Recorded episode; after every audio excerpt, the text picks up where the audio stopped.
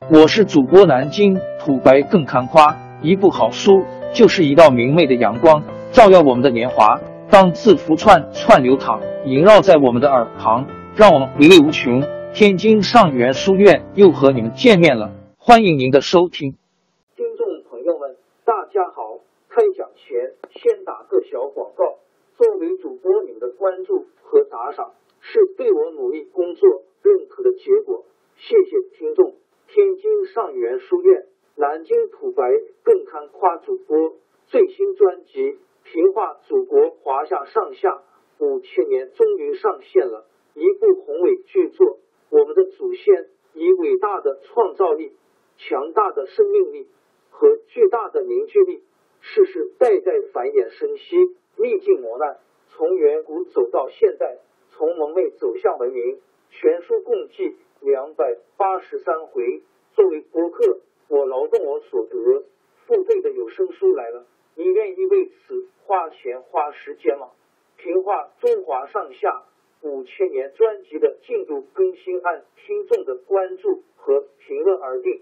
喜马拉雅号 UID 七三二六四零二二，微信号 sh 八五七三零一四四九，请多多关注。多多打赏，谢谢大家，谢谢。下面正式开讲《评话中华上下五千年》专辑。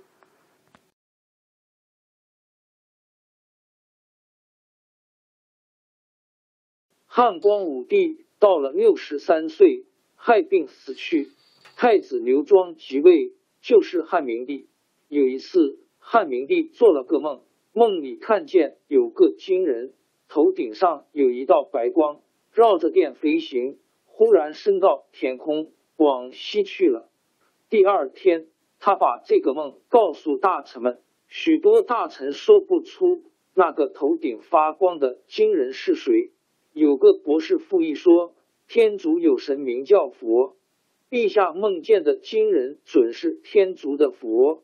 附议所说的天竺，也叫深读 （in You and a）。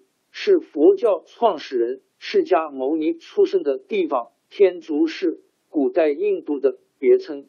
释迦牟尼出生在古印度北部迦毗罗卫国，在今尼泊尔境内。释迦牟尼约出生在公元前五百六十五年，原是个王子。传说他在二十九岁那年抛弃了王族的舒适生活，出家修道。他创立了一个宗教，叫做佛教。释迦牟尼到处宣传佛教的道理。他传教四十多年，收了不少信徒，大家尊称他佛陀。他死了以后，他的弟子把他生前的学说记载下来，编成了经，这就是佛经。复议的话引起了汉明帝的好奇心，他就派蔡英。因 Y N 和秦景两名官员到天竺去求佛经，蔡英和秦景经过千山万水，终于到达了天竺国。天竺人听到中国派使者来求佛经，表示欢迎。天竺有两个沙门，就是高级僧人，一个名叫摄摩腾，一个叫竺法兰，帮助蔡英和秦景懂得了一些佛教的道理。蔡英和秦景就邀请他们到中国来。公元六七年，蔡英、秦景带着两个沙门，用白马驮着一幅佛像和四十二章佛经，经过西域，回到了洛阳。汉明帝并不懂佛经，对佛教的道理也不清楚，但是对诵经前来的两位沙门倒很尊敬。第二年。他命令在洛阳城的西面，按照天竺的式样造一座佛寺，把诵经的白马也供养在那儿。这座寺就叫白马寺，在今洛阳市东。汉明帝并不懂佛经，王公大臣也不相信佛教，到白马寺里去烧香的人不多。只有楚王刘英道十分重视，专门派使者到洛阳。向两位沙门请教，两个沙门就画了一幅佛像，抄了一张佛经交给使者。使者回到楚王的封国，楚王刘英真的在宫里供起佛像来，早晚礼拜。楚王刘英是个有野心的人，他借着信佛的名义结交一批方士，还用各种迷信的手法欺骗人。公元七零年，有人向汉明帝告发，说楚王刘英纠集党徒，自己设置官员，想造反。汉明帝派人一调查，认为刘英确实有谋反的情节，就把楚王的王位革了，把他送到丹阳。刘英到了那儿，自己觉得罪行严重，就自杀了。汉明帝还派人专门查办跟刘英有往来的人。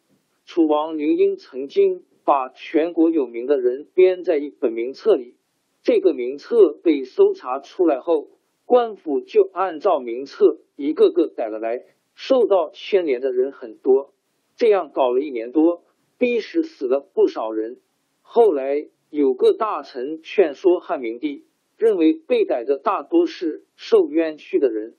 汉明帝亲自查问一下，果然发现。洛阳监狱关着一千多无辜受累的人，他才下了一道诏书，把他们赦免。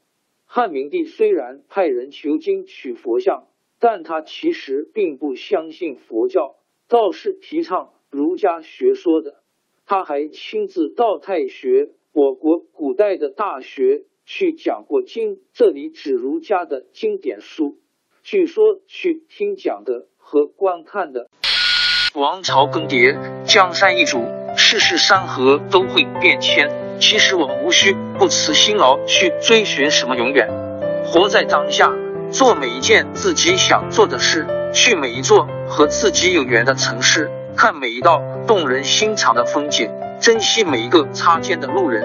纵算经历颠沛，尝尽苦楚，也无怨悔。感谢您的收听，朋友们，让我们下期再见。